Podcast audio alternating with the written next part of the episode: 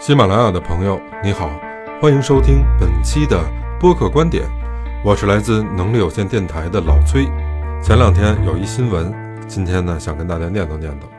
这新闻说的是啊，教育部出了一个文件，文件的内容说不强行要求学生每天上网打卡，以及所有的教师录制这个网课的这个课件儿。它是源于怎么回事呢？咱们呢得从头的说。首先呢，春节假期以后，呃，我们现在仍然持续的这个肺炎疫情，让大多数企业被迫在家办公。那办公得有一办公软件，对不对？那所有上过班的朋友们，可能大家都知道，有一个办公软件叫钉钉，主要的作用用于打卡呀，呃，提交这个报告流程啊，啊等等一些相关的这种办公的功能吧。哎，钉钉还针对学校延迟开学的这个情况。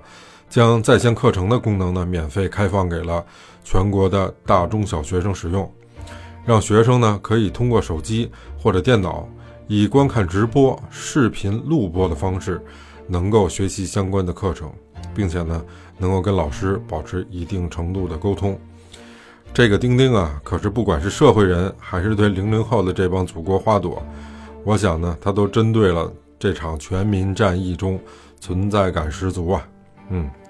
工程师的努力呢也没白费，钉钉成果现在非常喜人，啊！如果各位在 App Store 里面去看一看，现在钉钉在 App Store 的排名已经超过了我们人手都用的微信，名列第一了。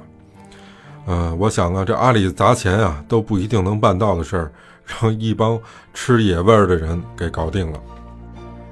另外一面，钉钉的评分可以用一个惨字来形容。当钉钉再次登上热搜的时候，话题竟然是“钉钉实惨”。那什么原因呢？咱们来看看啊。原来呢，咱们有些同学被要求强制下载了钉钉以后，他们听说在 App Store 里面有这样的一个规定，这个规定是啊，如果在 App Store 里面的评分低于一分的情况下，这个软件就会被强制下架。于是。我们的同学们开始了一番精彩绝伦的异星创作，这里面有一些精彩的留言，我给大家念两条。因为蝙蝠遇见你，钉钉帮我戒网瘾，自愿下载，无人逼迫，能和爸妈成为同事，这辈子真是托了你的福啊！蝙蝠的福啊！人在家中坐，钉在天上掉，哈哈哈。有福同享。有分齐分，你让我扣分，我就让你一分。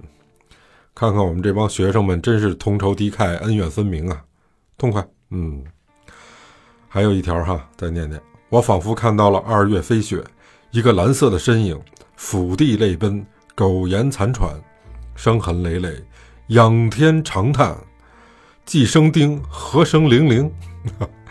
冤枉啊！老天爷，你睁眼看看吧。这都是我们在 App Store 里面看到的一些留言。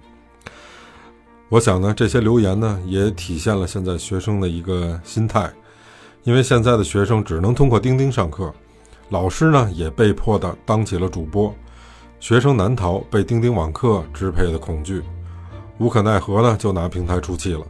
于是呢，我们看到了在 App Store 里面的评分，钉钉从四点九一下跌到了一点四啊。加油，还差零点四，它就下架了。嗯，即使同学们内心这么抵触啊，我想说的是啊，我们线上教育也是现在这个形势下呢不得已而为之的一个选择。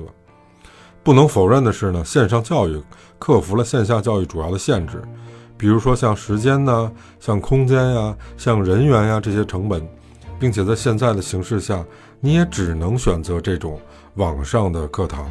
对不对？但是呢，我也非常理解同学们，因为线上教育缺少足够的互动性和真实性，尤其是遇到问题的时候，你也不可能在第一时间能够保证和老师面对面一对一的沟通，而且有些知识我们都知道是一环套一环的，由于第一个问题没解决，所以可能推迟下一步的学习进展，影响了学习的效率。而且有时候授课老师在线答疑，这个老师和答疑的老师可能都不是同一个人，所以在双方的交流过程中也非常容易出现这种沟通的障碍。不过呀，我觉得哈，说一千道一万，还是那句老生常谈的话，学习到底是为了自己还是别人呢？您说对不对？好了，感谢收听本期节目，喜欢我的分享，欢迎搜索订阅“能力有限电台”，我们下期见。